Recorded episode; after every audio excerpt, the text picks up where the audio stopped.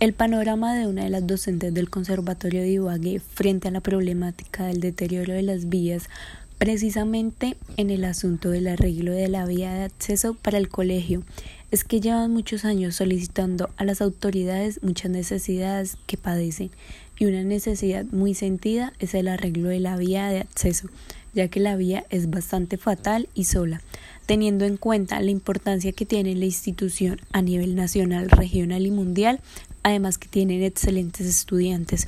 Entonces requieren por lo menos que haya una vía digna en la cual no se deje a un lado esa integridad física del estudiante,